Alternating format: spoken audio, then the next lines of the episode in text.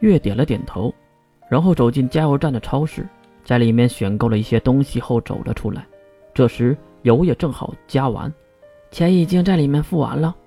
收回了加油枪的服务小姐姐看了看手表电脑，哎，小妹妹，油找零。月回头摆摆手，没事儿，当做小费了。然后跳上了车，关闭车门，一脚油门飞奔而出，进入了大雨之中。看到月这一套行云流水的操作，郑晓当然没当回事儿，因为他正在打开月买回的袋子，里面是些饮料和面包、香肠。哎。血骨，甜的行吗？郑晓将一瓶红色的饮料递给了血骨，血骨还犹豫了一下，可能内心在想为什么要给自己红色的？怎么，不喜欢甜的呀？血骨没有回答，而是一把抢了过来，拧开瓶盖就开喝，确实甜的牙疼。郑晓也是把多余的面包和香肠递给了血骨，自己打开一瓶蓝色的液体喝了两口，啊，爽快！不过没有可乐好喝呀！听到如此陌生的词汇，血骨和月都看向了郑晓。嘿嘿，你们这个世界还真够无趣的呀！连可乐这种肥宅快乐水都没有，那活着还有什么意思呢？郑晓的话说的，月和血骨在后视镜里面对视一眼，可能是想说这个郑晓发什么疯啊？什么是可乐？血骨还是没有忍住的问了。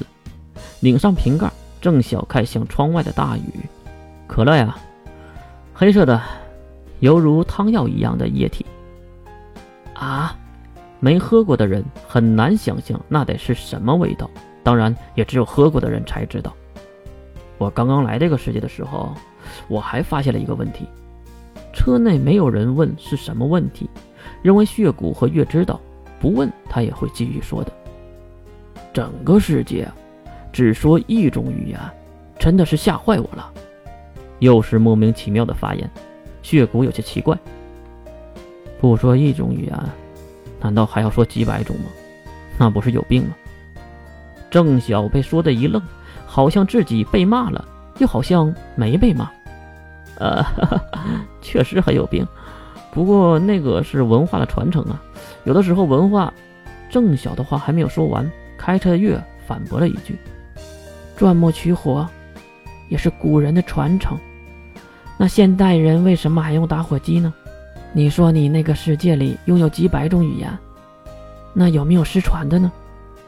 郑晓点了点头，当然有，而且有很多。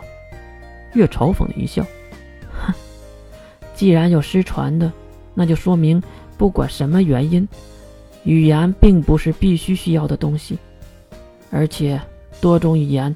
也会造成社会的不统一和科技的进步缓慢。其实你们的世界就是少一个露西亚而已。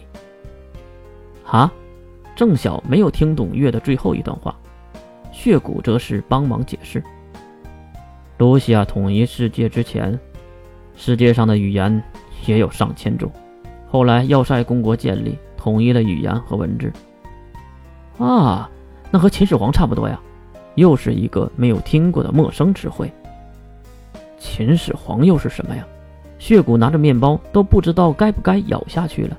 眼前这个郑晓一句比一句离谱。哎呀，秦始皇就是我们那个世界的古代皇帝，他统一了文字和语言，还有计量单位等等。血骨皱紧了眉头。他和露西亚一样厉害？郑晓想了想。呃，大概意义上差不多吧。不过他没有统一全世界。哼，啊，逆风的李世杰也是真有趣儿啊。雪谷给出了这样的理解，可能是在想有机会他也想进去看看。话题结束，两个人各吃各的，不过还是将目光投向了开车的月。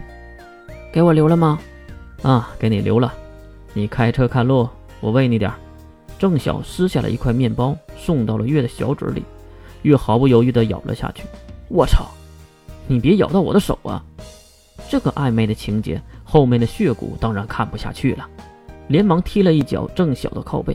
郑晓也不是傻子，当然知道血骨这个动作是什么意思，不过他还是继续的偷食，惹得血骨扑上来，一把捏住了郑晓的手。干嘛？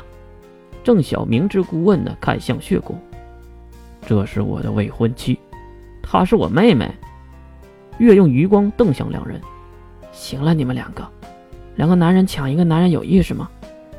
我看着都想笑。哼，那你就笑呗。说着闲话，副驾驶的郑晓发现窗外的雨已经停了，而且也很清晰的看到月将车子开进了某个民用的飞机场里，一脚刹车，月关闭车子跳了下来，用手遮住这露出乌云的太阳。哇，是彩虹！月高兴的蹦蹦跳跳着，指着那天空出现的巨大彩虹。两个男人下车后也是对视而笑，先是看了看彩虹，又看了看开心的月。他是男人，你信吗？血骨问着郑晓。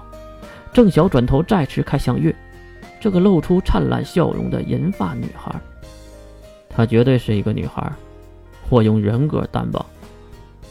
就你的人格？怎么的？就在两人又要口角的时候，一旁月跑过来，一手挽住一个。行了，在我面前就算了，在使者大人面前可别这样啊，会被他讨厌的。切，我什么时候？啊？郑晓说到一半，才发现月话中的意思。至于血骨，其实马上就发现了。两个人用诧异的目光看向了月，或者说。这个眼前的银发少女，使者大人在等着你们呢，回国吧。